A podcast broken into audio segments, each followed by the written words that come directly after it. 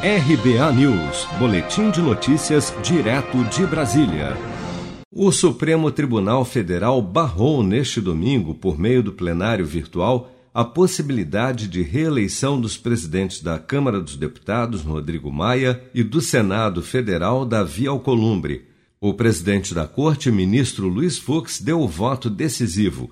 Antes dele, os demais ministros do STF já haviam formado maioria para impedir que Maia pudesse ser reconduzido à presidência da Câmara, mas a situação de Alcolumbre ainda estava incerta.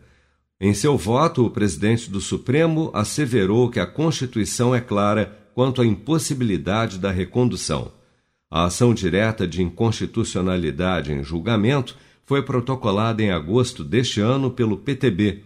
Nela, dez senadores do partido pedem o impedimento da reeleição de Maia e Alcolumbre nas presidências da Câmara e do Senado, com base no parágrafo 4 do artigo 57 da Constituição, que veda expressamente a recondução dos presidentes das duas casas na mesma legislatura. Em sua sustentação oral, que precisou ser gravada, já que o julgamento não ocorreu ao vivo em tempo real, o advogado do PTB, Luiz Gustavo Pereira da Cunha, aproveitou para chamar a atenção para o fato de que o plenário virtual vem sendo usado no Supremo quando os ministros não querem se expor.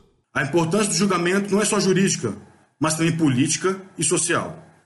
Por isso, debater esse tema às escuras, sem que seja possível a realização de sustentação oral ao vivo, viola a essência do Estado Democrático de Direito, ferindo as prerrogativas do advogado, peça elementar na defesa do Estado e da sua Constituição.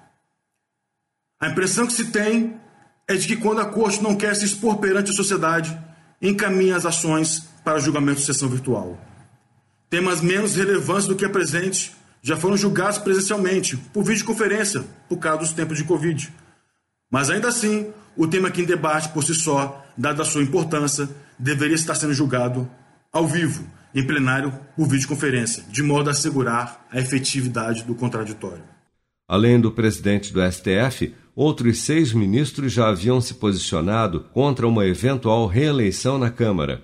Nunes Marques, Marco Aurélio Melo, Carmen Lúcia, Rosa Weber, Luiz Roberto Barroso e Edson Fachin. Outros quatro, no entanto, votaram a favor: Dias Toffoli, Alexandre de Moraes, Ricardo Lewandowski e o relator da ação, ministro Gilmar Mendes. Você está preparado para imprevistos? Em momentos de incerteza como o que estamos passando, contar com uma reserva financeira faz toda a diferença. Se puder, comece aos pouquinhos a fazer uma poupança. Você ganha tranquilidade, segurança e cuida do seu futuro. Procure a agência do Sicredi mais próxima de você e saiba mais. Sicredi, gente que coopera cresce. Com produção de Bárbara Couto, de Brasília, Flávio Carpes.